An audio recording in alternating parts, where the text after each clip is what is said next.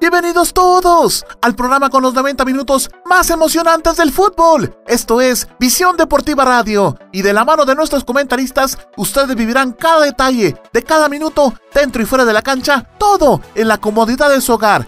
Arnold Rivera, Osvaldo Valdés, Gerardo Álvarez, Juan Pablo Santizo, José González y Heidi Mazariegos le harán vibrar con la pasión del fútbol a partir de este momento. ¡Comenzamos!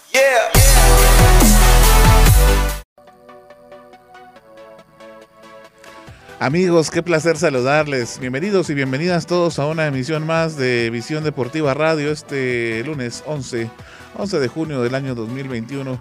Nos sentimos muy contentos y por supuesto le agradecemos a usted por estar en sintonía de Visión Deportiva, por la preferencia y por supuesto por querer informarse siempre del fútbol a través de nosotros, a través de, Visión Deportiva. Es que muchas gracias, le damos la bienvenida, esperamos que se la pase de lo mejor esta noche pues traemos un programa bastante cargado, bonito, de información específicamente del fútbol internacional. Eh, también tenemos el repaso de lo ocurrido con la selección nacional, pero pues más adelante vamos a ir platicando eso. También eh, de la Eurocopa y por supuesto eh, noticias varias porque también inicia la Copa América. Y con esto iniciamos nosotros también con una larga, extensa lista de, de partidos por cubrir, sí, por supuesto para llevarles a ustedes y bueno, pues aquí les vamos a ir contando. pues por supuesto cuáles son las que tenemos para usted y eh, pues para que usted se la pueda pasar de lo mejor eh, tanto dentro de la semana como los fines de semana. Así que le voy a dar la más cordial bienvenida a mi equipo de trabajo. Está con nosotros, eh, vamos a empezar con las damas, por supuesto, la voz femenina de División Deportiva. Edita, bienvenida. ¿Qué tal Arnold? Amigo que está en casa, bienvenido a un programa más. Gracias por sintonizar Visión Deportiva. Eh, le recuerdo que puede eh, sintonizarnos en Instagram, en YouTube, en Twitter, en Tumblr, en Spotify. Así que bienvenido a un programa más y pues va a ser un programa de muchas emociones, así que usted es el protagonista de este programa. Recuerde, puede dejar un comentario, puede hacer preguntas y ahí los compañeros pues con gusto van a estar respondiendo a sus dudas. Así que gracias a todos. También quiero recordarles si usted... Eh, todavía no es parte del proyecto Visión Deportiva, pues si le gusta nuestros, nuestro contenido que generamos en todas las redes sociales, pues sea parte de este proyecto. Es fácil y seguro, puede hacerlo mediante cuenta de PayPal o con tarjeta de débito o crédito. O si no, basta con que usted siga el código QR que aparece en su pantalla o que siga el link que también aparece en su pantalla. Así que gracias por estar con nosotros. Mi nombre es Heidi Martínez y estaré con ustedes hasta las 8 y 30 de la noche. Bienvenidos. Hoy quizá un poquito menos. Tenemos mucha información, pero bien concreta, así es que vamos a tratar de que sea un poquito menos. También está nuestro amigo Osval, a quien le vamos a dar la bienvenida. Osval, bienvenido a la emisión de esta noche. Osval, tu micro. Ahí estamos, ahí estamos. Noches, este amigo televidente. Sea bienvenido a otra emisión más de Visión Deportiva. Como ya lo dijo mi amigo Arnold, eh, venimos cargados precisamente de lo que es el fútbol internacional y por supuesto un repaso, un pequeño repaso de lo que pasó el día martes para ser más concretos, que fue lo que hizo la selección de Guatemala, pero por supuesto esto vamos a hablar un poquito más adelante. Así que bienvenidos, buenas noches compañeros. Y eh, de último, pero no menos importante, nuestro amigo Gerardo, a quien le vamos a dar la bienvenida de esta noche. Gerardo, bienvenido. ¿Qué tal compañeros? Un gustazo enorme poderlos saludar en esta noche de viernes. Muchas gracias por acompañarnos el día de hoy.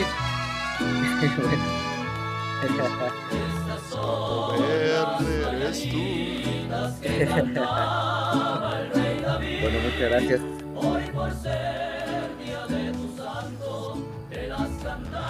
A nombre de todo el equipo de Visión Deportiva, Gerardo, te queremos desear eh, feliz cumpleaños. Esperamos que te la hayas pasado de lo mejor. Sabemos que esta semana estuviste de manteles largos, así es que pues es parte importante de la familia de Visión Deportiva, así que te enviamos un abrazo virtual y por supuesto pues esperamos como te digo que te la hayas cumplido, te la has pasado muy bien, que cumplas muchos años más, pero ante todo que lo hagas acá junto a nosotros en Visión Deportiva. Así es que felicidades. Muchas gracias compañeros, eh, una grata sorpresa y por supuesto eh, siempre es importante para mí el producto de visión deportiva. Por supuesto, también es agradable poderlo celebrar con ustedes, compañeros, que son parte importante de lo que somos como personas. Así que muchas gracias, les agradezco de todo corazón.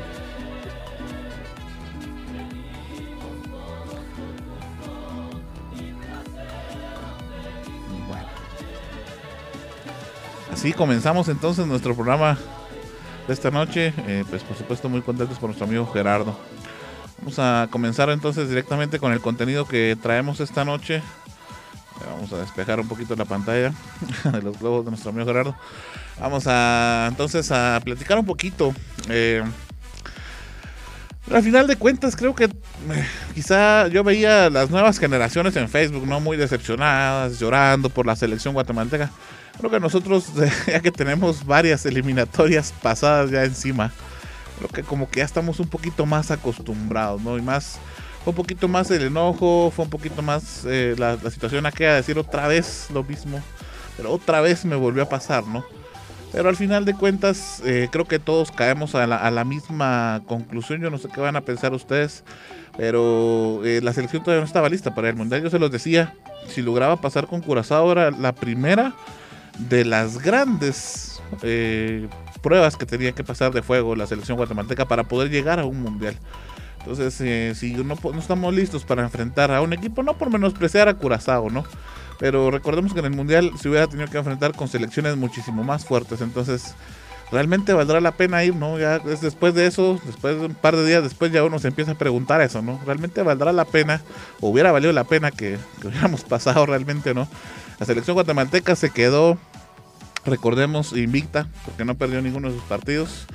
Eh, con una racha goleadora muy buena. De hecho, se convierte en uno de los equipos con más goles anotados en una eliminatoria de mundial, ¿verdad? Luego de que Panamá le metió 13 al final al equipo contra que se enfrentó, pero Guatemala está uno dentro del top de los, máximos goleadores en eliminatorias de un mundial, ¿no? Es decir, todo pinta muy bien, pero nunca hemos ido a mundial, ¿verdad? Y realmente valdrá la pena. ¿Qué sucedió al final de cuentas en ese partido? ¿Por qué no se pudo hacer ni un solo gol?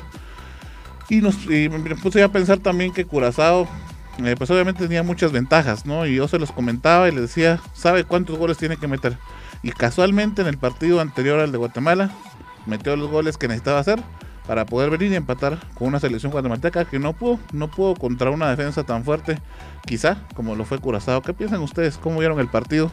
¿Cómo lo vivieron? Eh, pues por ahí estuvimos acá llevando la transmisión, pero ¿qué piensan ustedes ahora después ya de este encuentro.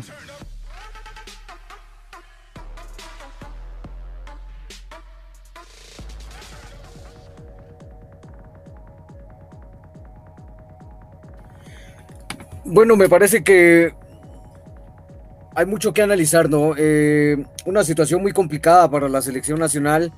Al final me parece de que terminamos quedándonos haciendo un buen papel pero si lo analizamos y a la larga eh, logramos o intentamos entender todo este fenómeno de la selección nacional es muy complejo, ¿no? El tratar de, comprender el por qué, como bien lo decía Sardo, no podemos eh, todavía pensar en llegar a un mundial, ¿no? Eh, quizá debamos empezar eh, platicando y analizando un poco desde el punto en el por qué nos encontrábamos en esta parte de, de la eliminatoria, ¿no? ¿Por qué estábamos en este grupo y qué fue lo que nos llevó a pues disputar este tipo de partidos con este tipo de rivales. Uno, sabemos muy bien de que pues la selección, bueno, no la selección nacional, sino el fútbol guatemalteco en general ha estado dirigido por gente inescrupulosa durante muchos años que le han hecho tanto daño al fútbol nacional que es por eso que el fútbol nacional no logra tener un avance, un crecimiento notorio durante muchos años, muchas décadas. Eh, me atrevería a decir y quizá metiéndome a terrenos muy escabrosos que incluso hay eh, clubes, hay equipos dentro del fútbol nacional que han aunado y que han ayudado también a que el fútbol guatemalteco no se desarrolle como debería.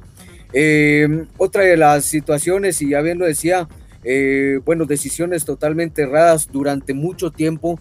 Eh, no, para no irnos tan, lejos, solo veamos lo que hacía Brian Jiménez dentro de la Federación Guatemalteca, ¿no? Dentro de la Liga Nacional me parece que es el claro ejemplo del por qué el fútbol guatemalteco eh, no puede avanzar, no ha podido avanzar y se ve estancado y nos vemos nosotros como aficionados frustrados, ¿no? Lo mencionábamos hace unos días y antes del partido, Osvaldo no me dejará mentir que decíamos, bueno, hay que seguir confiando y hay que seguir apostándole a esta eh, relación eh, masoquista con la selección nacional y con el fútbol guatemalteco, que no nos da en realidad muchas, muchas alegrías, porque el día viernes era una sorpresa grata, ¿no? El hecho de decir, bueno, metimos 10 goles, sabíamos contra qué selección estábamos con los pies en la tierra, me parece, todos los aficionados y todos los que estamos eh, cerca del fútbol guatemalteco, pero nos daba un ápice de, esperanza, ¿no? De poder pensar, de poder... Eh,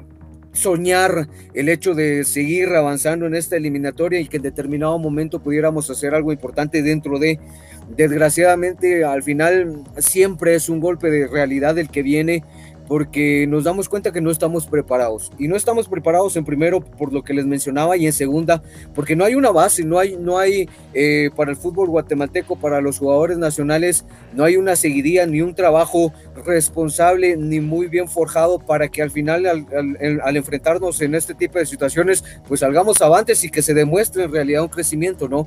Eh, uno de nuestros compañeros decía, antes nos quedábamos con selecciones como Honduras, Costa Rica, hoy nos quedamos contra Curazao y una de las cosas importantes también que hay que analizar y pensar es de que qué hubiera pasado si el día de hoy nos estuviéramos enfrentando o nos tendríamos que enfrentar a la selección de Panamá. Hubiéramos tenido la capacidad para poder hacerlo o simplemente hubiera sido eh, también eh, el tapar el, el, el, sol con un dedo, ¿no? Y toparnos con otra pared más fuerte aún al llegar a este tipo de situaciones. Entonces, me parece muy complejo, eh, me parece muy complicado me parece tiene que ser muy de fondo y tienen que ser eh, situaciones sustanciales de raíz las que hay que cambiar dentro del fútbol guatemalteco para poder empezar a construir algo que nos lleve en realidad a tener un proyecto sólido. Eso tiene que ser durante mucho tiempo y, quizás viéndolo de alguna manera positiva, ¿no? De aquí al Mundial de 2026 hay mucho tiempo y quizá el tiempo sea necesario y suficiente si se quiere hacer algo, pero eso sí, si se quiere hacer algo. Ahora, dentro de las situaciones del partido, y para no extenderme mucho, eh, me parece que fue un partido que tuvo también eh, varias fases, ¿no?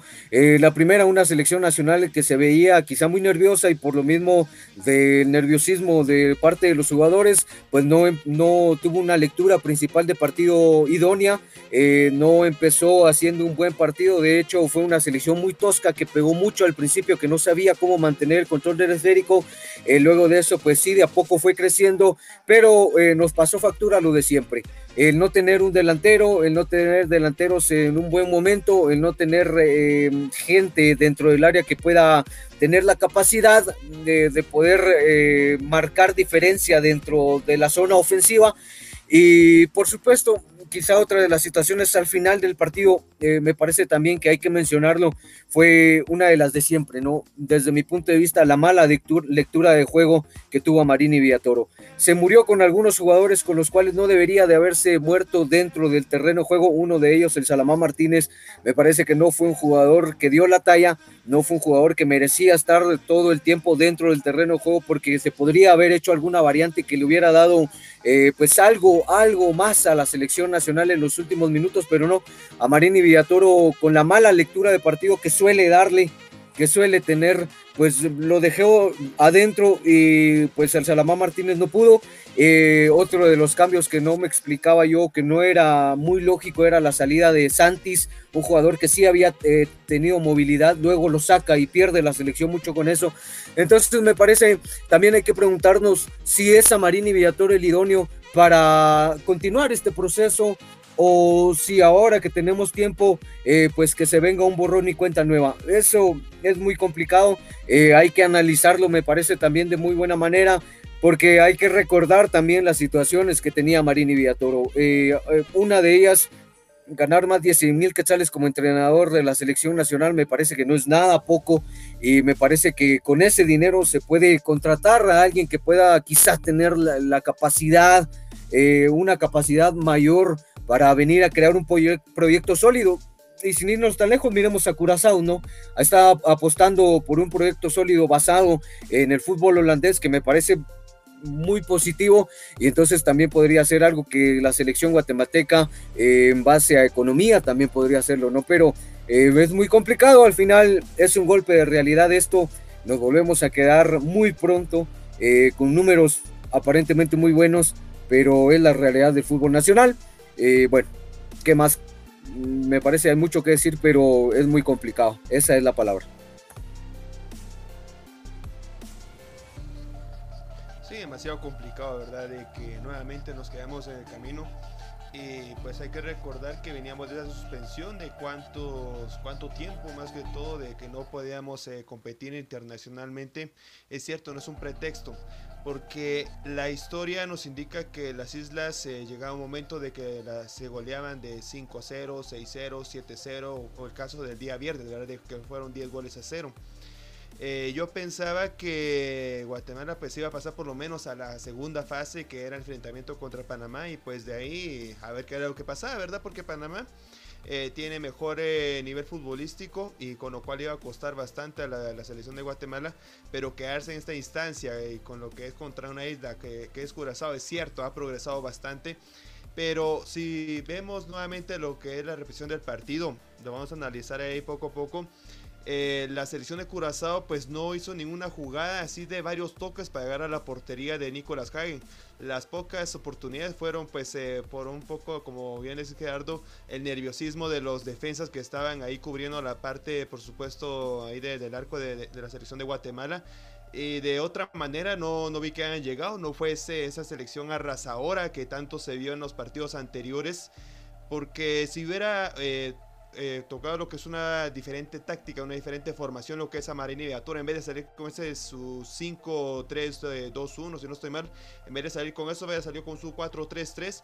Yo les aseguro que por lo menos hubieran anotado lo que era un gol, ¿verdad? Lo que tanto se estaba añorando. Y aparte de eso, también lo que decías, Gerardo, eh, sus, eh, sus jugadores con los que se mueren en el campo, lo hablaban la transmisión eh, Samara Martínez pues no, no era para este partido, ¿verdad? Porque se veíamos, eh, se necesitaba lo que era velocidad, desequilibrio por las bandas, lo está haciendo muy bien eh, Oscar Santis. Y, inexplicable por qué fue el cambio, ¿verdad? Y por, y por supuesto, porque también a Samara Martínez hasta el minuto 87-88 le fue el, fue el respectivo cambio. Cuando eh, si él no había estudiado lo que era el rival, no había tenido esa lectura de cómo ellos estaban en lo, que era en el terreno de juego, Tuvo, lo que fueron los primeros 45 minutos para poder hacerlo. Y ya en la segunda parte, por supuesto, perdón, por supuesto, decir que vamos a integrar lo que son eh, otros jugadores en ofensiva, vamos a cambiar totalmente, pero él no, él siguió con su misma idea, murió con esa idea y pues al final tenemos el resultado de que, bueno, se empató 0-0, fue invicto sí, pero había que resaltar había que resaltar porque en historia de, fútbol eh, directamente Guatemala tiene más que todas las islas con las que estuvo compitiendo, ¿verdad? Entonces eso también es un punto en contra de lo que le pasó a la selección de Guatemala. Y por supuesto ahora quedarán lo que son 5 eh, o 6 años para el próximo mundial. Hay que trabajar de muy buena manera. Pero como tú dices Gerardo, Amarini Beaturo no es técnico para la selección de Guatemala lastimosamente se, va a cubrir, se, por supuesto se arrincona totalmente, no tiene esa valentía, no tiene esa garardía para poder buscar lo que son resultados, no, no es tan, ¿cómo podría decir otras palabras? Tan valiente para poder poner lo que son otros jugadores y ser eh, totalmente ofensivo, ¿verdad? Porque como le vuelvo a repetir, se muere con su idea, se muere con su formación y ya lo están eh, así como lo están ahí totalmente matando lo que es al técnico Marini Beatoro y no cambia de parecer, ¿verdad? Entonces yo, yo digo que Marini Beatoro pues no, no es técnico para la selección de Guatemala y desde esta Copa Oro, antes de iniciar lo que son las eliminatorias que se vienen próximamente, tendría que cortarlo, ¿verdad? Y no darle más oportunidad para, este, para esta Copa Oro por si se clasifica en lo que es este mes de, de julio. Lamentablemente no va a ser así, Osvaldo. Déjame contarte que el futuro de Amarini Viatoro es el siguiente. De momento sería muy costoso rescindir el contrato que tiene y por supuesto contar un otro técnico, tomando en consideración que un técnico internacional nos costaría el doble o hasta el triple de lo que cuesta Amarini Viatoro en estos momentos. Por lo cual van a permitir que termine la, la eliminatoria Copa Oro y si se clasifica pues hasta donde termine la participación de la selección guatemalteca, entonces se va a finalizar con el contrato de Amarín y Viatoro. De momento va a seguir eh, todo el campeonato de la Copa Oro, hasta, como te digo, hasta donde llegue eh, la selección guatemalteca en el mismo.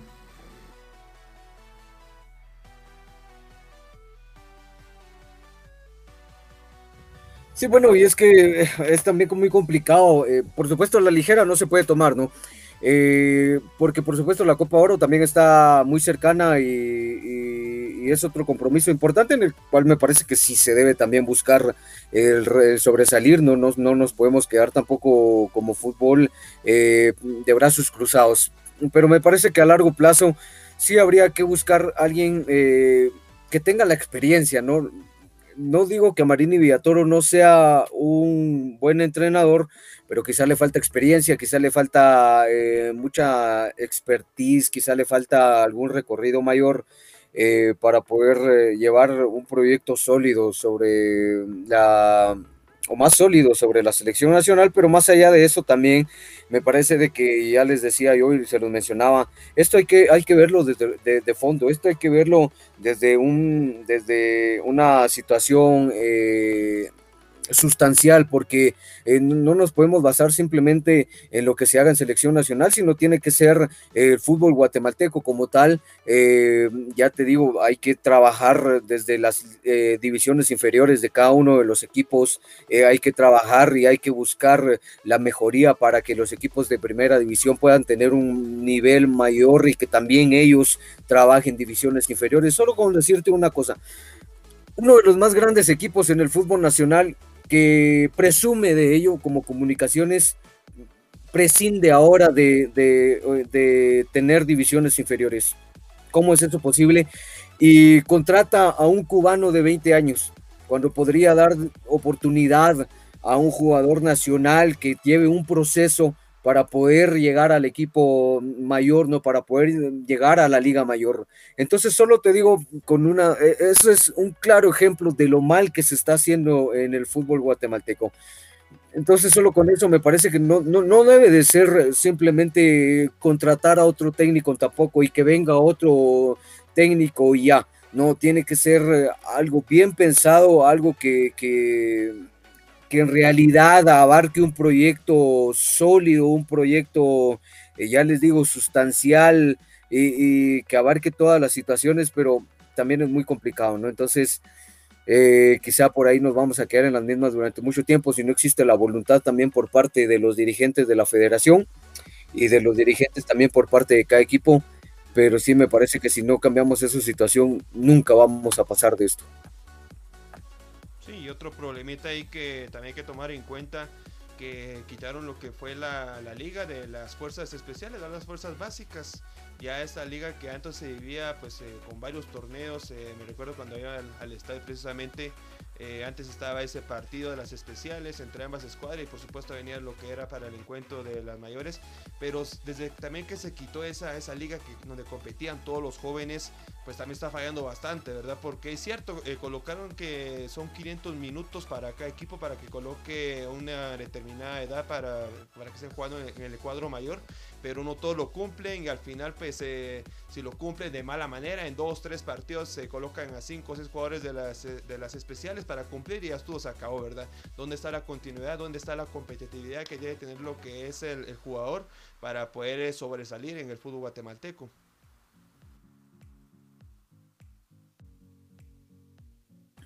Sí, por ahí eh, tengo conocimiento que el Municipal también va a traer a algunos jóvenes cubanos, creo que son ocho, imagínense ustedes. Y es que eso es, lo, es lo poco lógico, ¿no? O sea, ya te digo, y son los dos eh, clubes en la Liga Nacional que presumen por todo lo alto sus copas y sus 31 títulos y sus 30 eh, campeonatos, pero ¿y de qué te sirve, no? ¿De qué te sirve si al final terminas siendo pobre eh, también al momento de representar al fútbol guatemalteco fuera en las competiciones importantes, ¿no? ¿De qué te sirve si no aportas nada más? Entonces me parece por ahí, eh, no es el camino correcto el que se está siguiendo, no debería ser así y, y en realidad la federación y la Liga Nacional deberían de tomar cartas en el asunto, pero con los compadrazgos que se tienen, ¿no? Y hay que, hay que ser sinceros. Aquí me parece que si de algo nosotros nunca hemos eh, eh, nosotros nunca hemos sido, eh, es que nos hemos callado las cosas y hay que decirlo, hay que decirlo, se le hace mucho daño al fútbol guatemalteco cuando se mantienen este tipo de compadrazgos y este tipo de, beneficios para algunos clubes, para algunos equipos, ¿no? Entonces, eh, si no se cambia eso, si el fútbol no se deja de ver de esa forma, no, vamos a, no vamos a avanzar, si el fútbol guatemalteco no tiene un golpe de realidad y no tiene un golpe de autoridad también por parte de todos, no vamos a avanzar y nos vamos a quedar siempre en las mismas y van a seguir siendo los mismos, quizás los que salgan como campeones van a ser los mismos los que siempre van a andar presumiendo de su grandeza y el fútbol nacional nunca va a salir, nunca va a, mejorar, nunca va a, a llegar a algo más.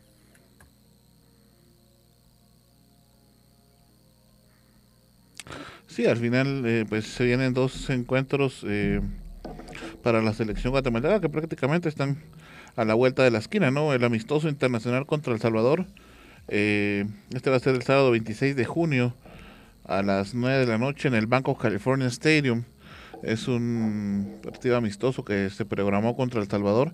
Ahí se tiene previsto que pues estrenen, dijéramos, la nueva indumentaria que presentaron el día de hoy. Tuvimos la nota por ahí en nuestras redes sociales. Y eh, bueno, la siguiente, pues ya la fase previa de la Copa Oro, que nos toca el primer partido contra Guayana. Y bueno, luego de eso, si pasamos a. Luego de eso, nos toca creo contra Trinidad y Tobago, que sería el más fuerte del otro grupo. Si lográramos eh, pues la avanzar, pues ya nos tocaría en el grupo de esta Jamaica y bueno, el resto de equipos fuertes, ¿no? Costa Rica. En fin, Costa Rica que sí eh, tomó situaciones eh, pues drásticas, ¿no? Y saca a su técnico luego de que llevaban ya 13 partidos sin ganar con la selección, imagínense ustedes. Entonces se determina al final que pues ya no sigue el entrenador costarricense. Eh, bueno, por ahí nos está preguntando nuestro amigo José Janel también. Dice que opina Heidi. Así que quieren escuchar el comentario de nuestra amiga Heidi, así es que le vamos a dejar el tiempo para que nos cuente cómo vivió ella el partido de la selección guatemalteca.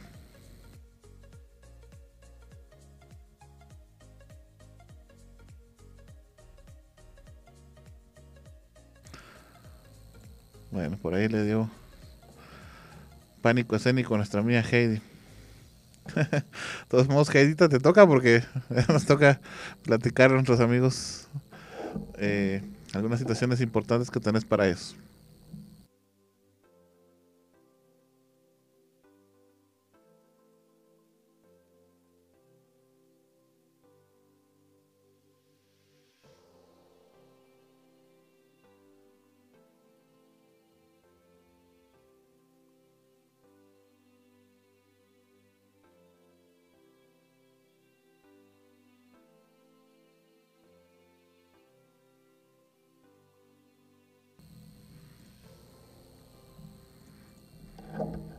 Chivearon de una vez a nuestra amiga Heidi. Eh, ah, bueno, es que teníamos problemas de conexión con ella. Vamos a ver si Heidi, ¿todavía ya estás por ahí? Sí, Arnold, disculpa, es que tenía problemas ahí. Ay, Dios mío.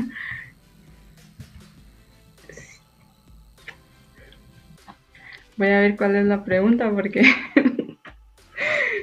bueno, este ahí contestándole a, nuestro amigo José Janet, pues eh, todos esperábamos de que la selección pasara, ¿verdad? Y como estaba opinando a Marini en una entrevista que le hicieron, que eh, una pérdida es un fracaso, ¿verdad? Entonces, eh, nosotros no esperábamos eso de, la selección y, como diría Oswald, que pasara por lo menos a jugar con, con Panamá, pero no, no se pudo y, bueno, pues debería, debería Marini tomar cartas en el asunto porque eh, está escuchando a a Arnold que, que, iba, que iba a continuar con, con, la selección de Guatemala, entonces sí ya es de que le ponga un poquito de pena, ¿verdad? Porque toda la afición espera más de la selección y vimos de que el, el planteamiento que hizo en este,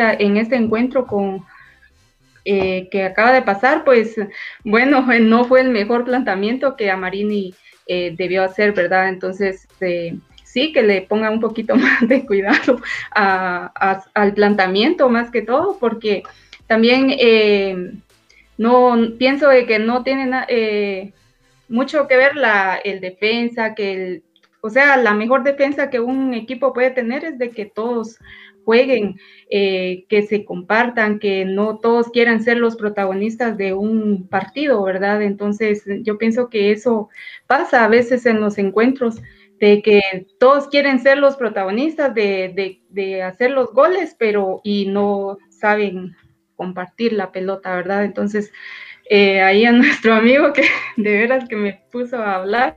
Entonces, eso es lo que opino de la selección, así que gracias a José por estar en sintonía de Visión Deportiva.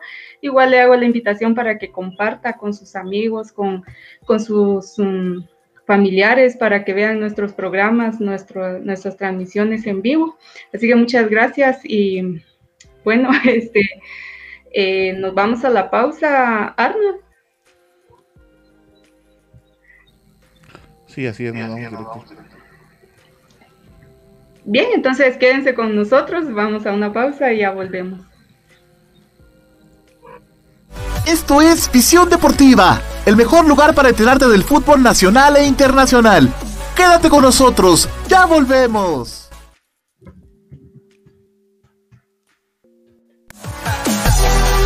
Recuerda que puedes sintonizar Visión Deportiva Radio los días lunes y viernes de 7 a 8.30 pm a través de nuestra radio en línea y de todas nuestras plataformas digitales. También puedes buscar nuestro podcast en tu plataforma de streaming favorita. ¡Te esperamos! Somos Salud y Vida, una clínica de medicina alternativa con más de 8 años de experiencia. Contamos con exámenes computarizados con la más alta tecnología y una amplia gama de medicamentos homeopáticos y naturales, tratamientos con acupuntura y ventosas. Además, estamos especializados en biocultura y terapias contra el dolor. Y atiende la naturópata Judith Méndez, egresada de la Universidad Europea del Atlántico.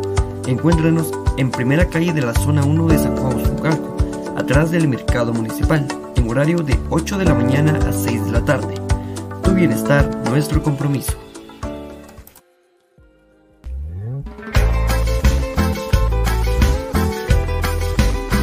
Aficionado Super Chivo. Para enterarte del acontecer del equipo de tus amores, el Shelahu Mario Camposeco. No te puedes perder Visión Chiva. El rinconcito de los Super Chivos. El segmento de Visión Deportiva Radio dedicado al cinco veces campeón nacional. A los apasionados de la Luna de Plata. A todos los lanudos de corazón. Escucha Visión Chiva los días lunes y viernes de 7 a 8 de la noche en Visión Deportiva Radio. A través de tu plataforma digital favorita. Visión Deportiva, donde vives mejor todo tu fútbol y en, un, solo, lugar.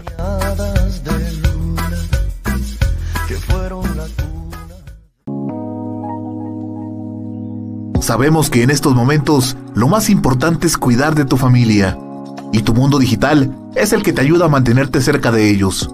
Por eso, cuida de los tuyos y deja los problemas con la tecnología en manos de Global Tech, que te ofrece reparación y mantenimiento de todo tipo de computadoras, tablets y celulares, venta de repuestos y accesorios, películas, programas y sistemas operativos, música, audiolibros, libros digitales y cursos en línea venta de cuentas de Netflix, Amazon Prime, Spotify Premium y también contamos con asesoría técnica y diplomados para que sigas en formación y la realización de spots publicitarios en audio y video y todo lo relacionado a diseño gráfico y publicidad.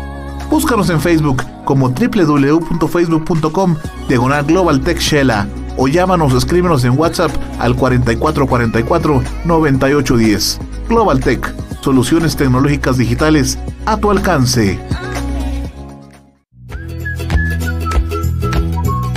Semanas tienes una cita con el fútbol. Visión Deportiva Radio es un programa de fútbol diferente, con noticias, análisis, estadísticas, entrevistas, comentarios, historia y un poco de buen humor. Los ingredientes perfectos para enterarte del fútbol que tanto te apasiona. Esto, por supuesto, de la mano de expertos comunicadores periodistas del medio futbolístico. Sintoniza Visión Deportiva Radio los días lunes y viernes a partir de las 7 pm en tu plataforma digital favorita. Síguenos en redes sociales como Visión Deportiva Oficial y empieza a vivir todo tu fútbol en un solo lugar.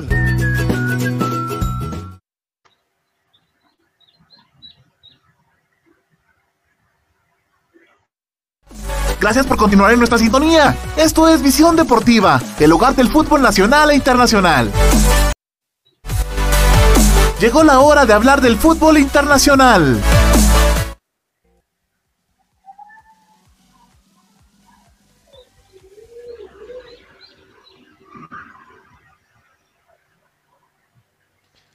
Regresamos amigos, gracias por estar en sintonía. Vamos directamente con lo que es el, ah, el, torneo que está viviendo en el viejo continente. Precisamente el día de hoy empezó el más reconocido, el más famoso a nivel de selecciones, lo que es la Eurocopa. Déjenme contarles un poquito sobre este torneo antes de irnos directamente con la parte gráfica. Pues este torneo se iba a desarrollar el año anterior, el 2020, pero lastimosamente por todo lo que se vive a nivel mundial, esta problemática del COVID-19, se tuvo que... Por supuesto, ahora se va a realizar, o mejor dicho, empezó el día de hoy y tenemos lo que son las imágenes de cómo fue la inauguración. Eh, déjenme contarles que la inauguración eh, fue en el Estadio Olímpico de Roma, en el país de Italia. Y pues se empezó con el tenor italiano, este, este señor que es Andrea Bocelli. Y por supuesto, eh, así fue como inició este, este gran evento, este gran torneo que se vive en el viejo continente. En este estadio hubieron alrededor de lo que son 16 mil personas para lo que fue esta inauguración. Y aparte eh, de ello, hay que recalcar y por supuesto hay que recordar más que todo que se van a vivir en lo que son en 12 sedes, en 12 países diferentes lo que es el torneo. Y esto se vive más que todo porque eh, es el... es el 60 aniversario de, la UEFA, del comité organizado que organiza todos estos tipos de eventos y también lo que es en el dos torneos, el décimo sexto torneo que se vive esto a nivel europeo. La Eurocopa año 2021, así que fue como se vivió. La gran fiesta, la, la gran armonía, por supuesto, las grandes emociones antes del encuentro, que vuelvo a repetir, fue en el Estadio Olímpico de Roma en el país de Italia. Ya con esto nos metemos directamente con lo que es el partido. El partido, pues eh, déjenme decirles que fue Turquía contra Italia, a pesar de que Italia que estaba jugando en su país, pues Turquía en esta ocasión tenía la localía. Y pues esperaba que fuera un, encuentro pues eh, lleno de emociones, demasiado cerrado también por, eh, por el tipo de jugadores que tiene la selección de Turquía ya que lo que son eh, de dos o tres jugadores que tiene esta, esta selección eh, están participando en la Serie A, en la Serie A de, Italia, por supuesto. Entonces eh, se esperaba bastante, más que todo de Turquía, pero lastimosamente no fueron las cosas de esta manera. Solamente pudieron aguantar lo que fueron 45 minutos, el 0 a 0, y con lo cual eh, se esperaba que Turquía eh, pudiera hacer eh, lo que era un gol o llevarse lo que era un empate en este grupo, que por supuesto es el grupo A. Déjenme decirles que en este grupo A, aparte de lo que es Italia y Turquía, se encuentra también Suiza y Gales. Pues Gales ya, ya, sabemos que ahí donde se encuentra el reconocido jugador Gareth Bale. Y este es son las cuatro selecciones que conforman lo que es el grupo A. Pero vamos directamente con el encuentro y con este partido, por supuesto, que se dio en el Estadio Olímpico de Roma. Al final los goles eh, fueron en la segunda parte, en los segundos 45 minutos. Desafortunadamente el defensor Meri de, eh, Miral, este defensor de, lo que es de la Juventus de, de, Italia, por supuesto, al minuto 53 anotó un gol en propia puerta. Al minuto 66 el señor Ciro Immobile anotó la segunda anotación y de último Lorenzo Insigne, el mediocampista el Napoli, anotó el, tercero y por supuesto con lo cual se, batía totalmente a la, a la, selección de Turquía con un 3 goles a 0. Así que al final pues comienza con buen pie la, la selección de, Italia en, esta, en este torneo. Torneo pues es eh, atípico, torneo majestuoso, fue eh, ponerle varios sobrenombres por todos los acontecimientos que les había dicho anteriormente que es lo que, había pasado. Entonces vuelvo a repetir, comenzó con un buen pie, con esta goleada de tres goles a cero, con uno de los rivales eh, fuertes, podríamos decir así, de lo que es el grupo A. Y bueno, con este partido se inició la Eurocopa 2020, pero por supuesto estamos en el año 2021. Pero como le venía comentando, por eh, la problemática de, la pandemia fue que se trasladó para este año, pero siempre vea lo que es año 2020 para esta Eurocopa.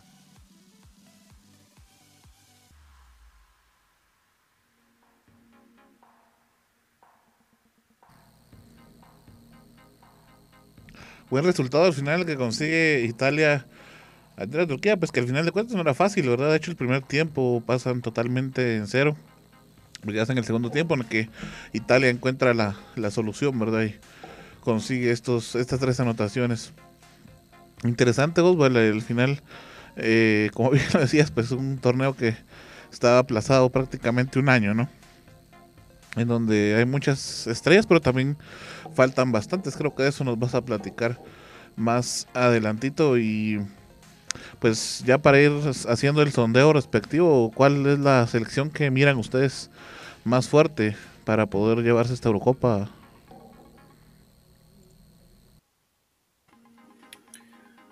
Por supuesto, me parece que aquí hay que recalcar a la selección de Francia, me parece que es la favorita, eh, la que llega mejor armada, la que tiene los jugadores en un momento más idóneo dentro de cada uno de sus clubes, en grandes clubes de Europa, entonces me parece yo sí pondría a la selección francesa como la favorita por sobre todas y por sobre y por mucho, ¿no? Me parece sí la selección francesa que línea por línea y jugador por jugador es la favorita. Esperamos que Deschamps pueda llevar a cabo un proyecto bastante sólido también dentro de la Eurocopa, ¿no? Sí, que al final eh, pues creo que la mayoría pensamos sobre esta selección, la, la francesa por todos los jugadores que tiene en todos los puestos del campo, pues se tiene para sacar lo que son dos selecciones, ¿verdad? Entonces sí es la, favorita.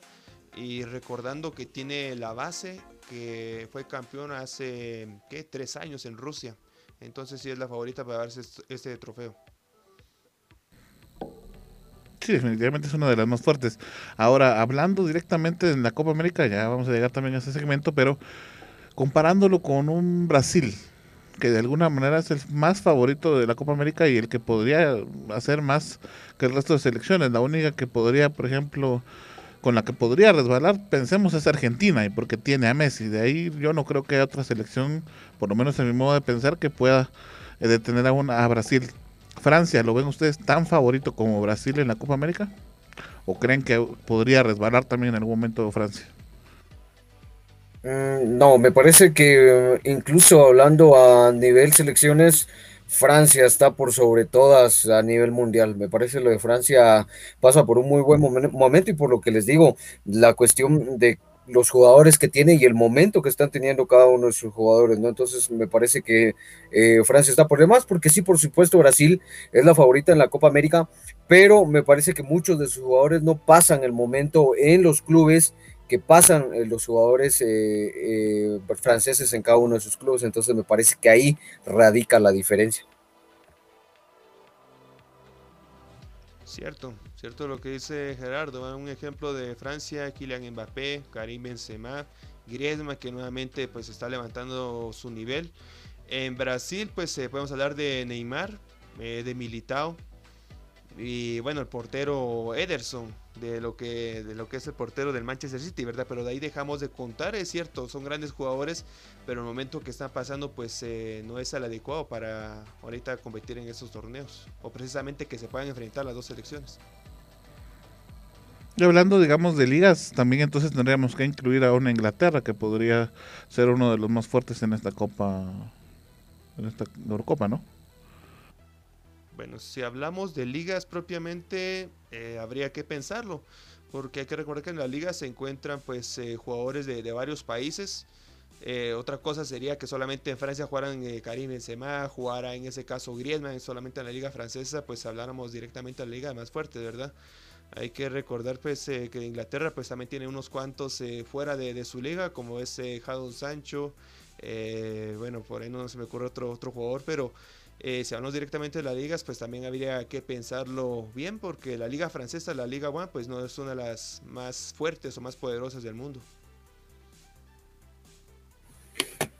Sí, sí, sí, me parece que sí, pero mm, no creo que, o sea, hablando de ligas, sí, por supuesto, la Ligue One es, eh, no está ni siquiera cerca de llegar a las ligas grandes de, Europa, pero me parece que como muchos jugadores eh, franceses se están figurando dentro de clubes importantes eh, en las mejores ligas europeas, entonces me parece que es ahí donde radica la importancia y la diferencia que tiene Francia para esta Eurocopa, ¿no? La relevancia. La distribución de los franceses. sí, por supuesto. O sea, lo de Mbappé es resaltante en el Paris Saint Germain, por supuesto, porque al final termina siendo un equipo que pelea por cosas grandes. Eso es, sin dudarlo, pero, o sea, por ejemplo, veamos lo de Benzema, que tiene un nivel altísimo y está siendo eh, un jugador importantísimo dentro del Real Madrid. Lo de Griezmann, como bien decía el profe Osval, está, tuvo, me parece, un, nivel aceptable en el Barcelona. Por supuesto, se le exige más, eh, pero por ejemplo, lo de Pogba en el Manchester United y tantos otros que podemos mencionar. Entonces, por eso me parece que es importante. Claro, y bueno, ahora platicando de lo que les decía al inicio de mi comentario, pues hay varios, varias eh, estrellas que también se pierden en esta Eurocopa. Lo platicábamos con vos, Osvaldo, por la tarde, ¿no? Sí, claro, una de ellas es el delantero, pues al final que están comparando con Kylian Mbappé, estoy hablando de Erling Haaland. Eh, lastimosamente, pues Noruega no pudo estar para este torneo también está este Martin Odegaard, mediocampista del Real Madrid. Y bueno, uno de los más problemáticos, de verdad, que bueno, se, vino hablando antes de la convocatoria precisamente de la selección española, Sergio Ramos. Eh, pues es cierto, no, no está en su mejor nivel, pero necesitaba eh, una persona de, esa autoridad para poder eh, ser un líder en, en, el vestuario, en el campo para la selección española. Y pues por ahí se me escapa otro jugador, Arnold, no, no sé quién más. Es Latan Ibrahimovic, que está lesionado. Y Sergio Ramos. Pero Sergio Ramos por decisión de... Sí, pero me parece lo que más se puede resaltar es lo de Erling Haaland, que es eh, el futuro y el presente del fútbol mundial, no uno de los llamados a ser eh, eh, el todoterreno del fútbol mundial, ¿no? Y después lo de Ibrahimovic, pues sí es importante quizá por la trayectoria del jugador sueco, pero me parece que ya está en las últimas de su carrera, entonces no sería eh, pues tampoco de, sorprenderse. Y lo de Ramos, eh, me parece que sí es importante Ramos, pero no tuvo en realidad un buen torneo por algunas decisiones personales desde mi punto de vista también. Y me parece que entonces tampoco es de mucha relevancia, ¿no?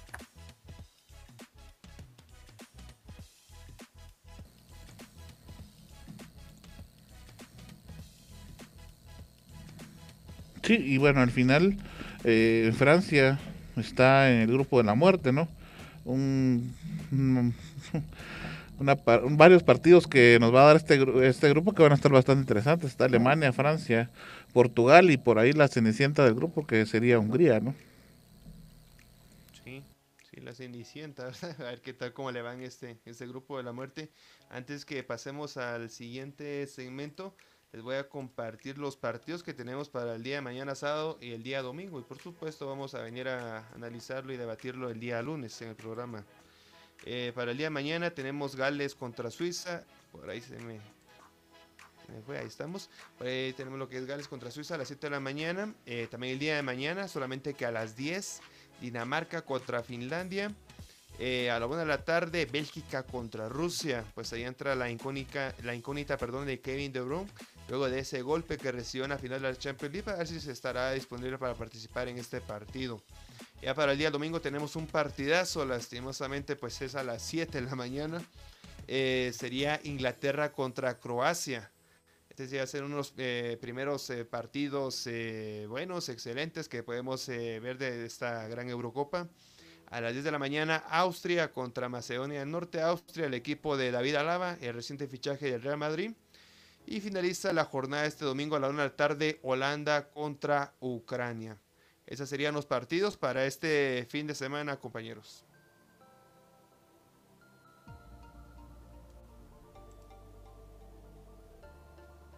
Gracias, Oswald. Bueno, pues eh, vamos a estar pendientes de todos los resultados. Igual usted está invitado a seguirnos en nuestras redes sociales y por supuesto estar pendientes de los resultados que se generen en este fin de semana. Eh, este fin de semana no tenemos cobertura de la Eurocopa, pero sí vamos a tener de la Copa América. Eso se lo vamos a comentar en el siguiente segmento, solo que antes Heidi tiene información eh, importante que darnos y luego dejamos a Gerardo para que nos cuente un poquito de la Copa América. Vamos, Heidi. Así es, amigos, si usted está buscando solución a sus enfermedades, pues visite la clínica Salud y Vida de la naturópata Judith Méndez. Ella es especialista en homeopatía y acupuntura. Ella trata enfermedades como el ácido úrico, triglicéridos, el Helicobacter pylori e hígado graso. La naturópata se encuentra en Primera Calle y Cuarta Avenida de la Zona 1 de San Juan Ostuncalco. Puede hacer su cita al teléfono 44 60 95 69. Así que Gerardo, te dejo para que continúes. Muchas Edita. Y bueno, vamos a pasar eh, directamente a platicar un poco sobre lo que se nos viene ya eh, directamente para el día domingo, eh, que sea uno de los torneos más esperados, ¿no? Uno de los torneos en donde vemos a las selecciones, algunas de las selecciones más importantes del mundo, y estamos hablando, por supuesto, de la Copa América, que en esta ocasión pues se va a disputar ya por fin eh, decidido en el país de Brasil luego de tantas situaciones complejas. Eh, hay que recordar que pues en primera instancia la Copa América estaba destinada a jugarse tanto en Colombia como en Argentina, pero luego de algunas situaciones sociales en Colombia y la situación del COVID-19 en Argentina, pues la Conmebol decide entonces quitarle la sede a estos dos países y trasladar de manera pronta, repentina y poco eh, estudiada de alguna forma, pues la Copa América a un país como Brasil, en donde pues se mencionan cuestiones políticas por las cuales Jair Bolsonaro decide realizar y recibir la Copa América para este 2021, una Copa América que por supuesto tendría que haberse jugado el año pasado. Eh, importante porque ya todas las elecciones pues empiezan a conformarse y ya están por supuesto todas eh, prestas y dispuestas para poder eh, disputar en esta, esta edición de la Copa América. Hay que recordar pues que son Uruguay y Argentina las máximas ganadoras de este torneo y por ahí pues Brasil que intenta hacerse Brasil, que es el último eh, campeón. La máxima eh, competición, ya les decía, tendría que jugarse el año pasado, pero por supuesto por la amenaza del COVID tuvo que ser suspendida eh, y tantas situaciones. ¿no? La Copa América para este 2021 iniciará el día 13 de junio en el estadio Mané Garrincha de Brasilia con el encuentro entre Brasil y Venezuela. Ese mismo día se enfrentará Colombia y Ecuador en el Arena Pantanal de Cuiba. Eh, la competición tendrá su final directamente el día 10 de julio en, el Estadio Maracaná. Eh, este estadio, pues también hay que recordar que fue la sede de la final de la Copa anterior 2019 eh, en la victoria del equipo de Brasil 3 a 1 sobre Perú. Y por supuesto también el partido que definirá el tercer puesto en la competencia se jugará en Brasilia el día 9 de julio. La Conmebol ya tuvo que ajustar todo el calendario para que también hay que recordar que tanto las selecciones de Australia y Qatar, que eran pues las invitadas para esta edición, eh, se retiraron del torneo y declinaron de la invitación luego pues de tener algunos conflictos con su calendario entonces pues estas elecciones ya no van a ser parte de la Copa América para esta edición. Y bueno también eh, eh, déjenme comentarlos que los grupos van a estar divididos de la siguiente manera. Van a haber dos grupos el grupo A y el grupo B. Eh, el grupo A va a estar pues conformado por selecciones de la zona sur y el grupo B por selecciones de la zona norte. Entonces quedan divididos de esta forma. En el grupo A estarán la de Argentina, la selección de Bolivia, la selección de Uruguay, la selección de Chile y la selección de Paraguay. En el grupo B eh, estarán Colombia, Brasil, Venezuela, Ecuador y Perú. Eh, Perú, perdón, hay que recordar también que son cuatro selecciones las que avanzan por cada grupo para disputar los cuartos de final y por supuesto eso ya eh, pues queda a pues el funcionamiento de cada uno de los equipos, quienes sean los que vayan avanzando. Ya les decía que el día 13 de junio se empezará en Brasilia, Brasil contra Venezuela, va a ser el partido inaugural y luego pues ese mismo día se va a jugar Colombia-Ecuador. Eh, ya luego para el junio 14 tenemos eh, el juego entre Argentina-Chile y también para Paraguay eh, versus Bolivia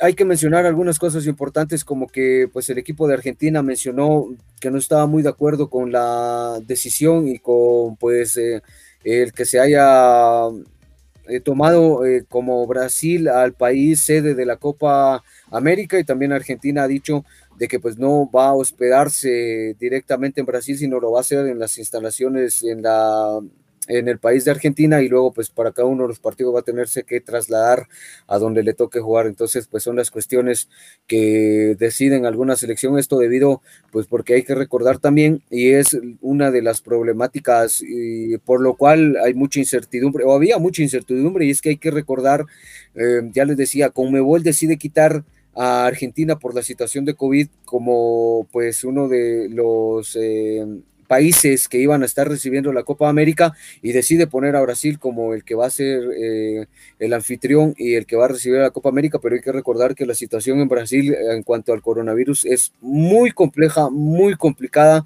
Eh, políticamente eh, el gobierno del presidente Jair Bolsonaro no ha sabido manejar la situación de COVID-19. De hecho, dentro de Brasil también ya hay levantamientos y hay protestas sociales por el mal manejo de la pandemia, entonces era por esto que había pues algunas discrepancias en cuanto a que sea Brasil el país a recibir la Copa América, pero bueno, al final así lo decidió la, la Comebol que de una o de otra forma ve de manera imperante el hecho de que se tenga que jugar la Copa América este año y entonces pues algunas selecciones como ya se los comentaba eh, Argentina pues decide no eh, pues eh, situarse quedarse en el país brasileño sino lo va a hacer en su sede de Argentina y va a tener que movilizarse en cada uno de sus partidos entonces es así como se va a jugar este importante torneo también el torneo más viejo del mundo hay que decirlo es el torneo más antiguo con más antigüedad en el mundo un torneo importante, por supuesto. Eh, otra situación importante que hay que mencionar es que en ninguno de los partidos, en ninguno de los estadios va a poder haber asistencia de gente. Eh, entonces, pues eh, un torneo atípico también por la situación de la pandemia, pero bueno, se va a jugar desde este 13 de junio y por supuesto vamos a tener partidos para llevarle aquí en Visión Deportiva. Así que interesante, ¿verdad? Que al final se van por ahí juntando lo que son dos torneos de dos continentes, los más vistos y pues al final todo esto viene por, la pandemia COVID-19, que los tengamos pues que disfrutar al mismo tiempo, eh, fechas eh, en simultáneo prácticamente, pues solamente haría falta la, Copa Oro, pero eso sí va a ser el, próximo mes. Eh, directamente con lo que es la, Copa América, sí, muy, muy problemático, ¿verdad? Muy problemático con esto del COVID porque como bien decías en, Argentina pues no al final no, no se va a dar por esta por este problema por esta enfermedad pero en Brasil fue uno de los primeros países que dio más eh, positivos y hubieron más muertos también. Y aparte lo que es el sistema político también se encuentra muy mal en, el, en, el, lo que es el país de Brasil. Entonces eh, todo esto entra a la polémica al final ojalá que en el transcurso del desarrollo del torneo se, se vaya a realizar de una manera tranquila, normal, sin ninguna otra problemática, porque algo similar eh, fue en el año 2014, cuando fue el Mundial. Eh, ahí existía lo que era el, problema de la pobreza, también de, lo que era de la, de la, sociedad, político también, y varias situaciones que se dieron alrededor de este Mundial, pues al final se, se desarrolló pero como vuelvo a repetir, con mucha polémica. Ahora a ver qué es lo que pasa. Eh, por supuesto, estaremos atentos. Y como dice mi amigo Gerardo, pues atento, porque ahí estaremos con unas sorpresas, por supuesto, con unos partidos de, esta gran Copa América. Sí, desde ya invitar a todos nuestros amigos para que nos puedan acompañar el próximo domingo a las 15 horas. Eh, pues vamos a tener la apertura de la Copa América. Así es que, pues ya lo saben, por supuesto, el día lunes eh, tendremos el resumen de los partidos de la Eurocopa y, por supuesto, el inicial de la Copa América. Así es de que, pues bueno, con esto hemos llegado al final de nuestra emisión, una emisión cortita, porque pues estamos en el medio prácticamente del inicio de, las dos de las dos de los torneos que tenemos para eh, estos siguientes meses, así es de que pues eh, nos vamos a ir despidiendo, les agradecemos por haber estado con nosotros y por supuesto eh, pues, los esperamos el día lunes con la emisión. Eh, también indicarles pues que vamos a tener eh, pues algunas coberturas de partidos que nos van a impedir hacer el programa de Edición Deportiva Radio, pero igual eso lo irá sabiendo ustedes conforme vayamos avanzando y pues seguiremos posteando el calendario de todas las transmisiones para que no se pierda ninguna. De momento, invitado para el día domingo. Así es que, pues muchísimas gracias compañeros por haberme acompañado en esta emisión de Visión Deportiva. Eh, pues nos seguimos escuchando el próximo domingo y día lunes. Así es que, gracias Gerardo. Feliz cumpleaños de nueva cuenta. Muchas gracias a ustedes eh, también por hacer especial esta edición de Visión Deportiva de viernes. Eh, por supuesto, recordarle que tenemos importantes transmisiones y como bien lo decía Arnold, quizás estamos en la mitad, ¿no? En esta en este preámbulo, quizá en este limbo del fútbol, pero por supuesto tenemos muchas cosas importantes, hay mucho movimiento también en la Liga Nacional, en la primera división sobre pues las altas y bajas, los eh, jugadores y cada una de las situaciones que se manejan dentro de los clubes. Entonces, por supuesto, le invitamos a que esté informado por cada una de nuestras redes sociales, en cada una de pues las plataformas también de visión deportiva y por supuesto las transmisiones deportivas que vamos, de las transmisiones de partidos, perdón, que vamos a tener a bien llevarles en este mes. Así que muchas gracias, compañeros, muchas gracias, Heidi Osval Arnold por acompañarme el día de hoy, por sus saludos, por los deseos. Muchas gracias a todos y así pues los escuchamos, nos escuchamos y nos miramos en la próxima. Gracias Gerardo. Nos vamos, Osval. Así es, eh, Arnold, solamente agradecerle a usted, amigo televidente, por la fina sintonía del día de hoy y les invitados para el próximo domingo con el gran partido Brasil, iniciando lo que es esta gran Copa América. Así que esté atento en nuestras redes sociales. Y bueno, solamente ahí que tenga una excelente noche y por supuesto un buen fin de semana. Será hasta la próxima. Se cuidan. Gracias, Osval. Nos vamos, queridita. Así es, Arnold. Entonces, a eh, hacerles la invitación a todos los amigos para que nos sigan en todas las redes sociales y que también nos escuchen en radio en línea. Y aprovecho también para decirles, si usted tiene problemas con su computadora, su celular o su tablet, llévela con los expertos. Ellos son Global Tech. Puede llamarlos al 47 24 82 42 o buscarlos en Facebook como Global Tech. Así que gracias a todos por estar con nosotros.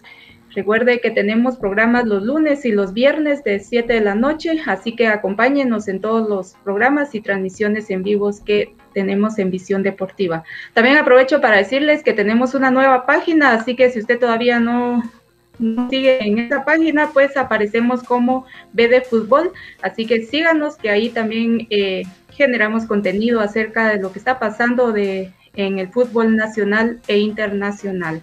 Que tengan una bonita noche. Mi nombre es Heidi Martínez y nos vemos en la próxima. Gracias, Gedita. Eh, pues para ustedes, muchísimas gracias por haber estado con nosotros. Un abrazo. Sígase cuidando, por favor. Eh, nos vemos en las emisiones y, por supuesto, en las coberturas de los encuentros. Un abrazo. Gracias. Hasta la próxima. Gracias por haber estado con nosotros en una edición más de Visión Deportiva Radio. Recuerda seguir informado a través de nuestras redes sociales buscándonos en Facebook, Instagram y Tumblr como Visión Deportiva Oficial y en Twitter como Vende Fútbol. ¡Hasta la próxima! Visión Deportiva es producido por Global Production de Global Group Guatemala. Todos los derechos reservados. Somos Salud y Vida, una clínica de medicina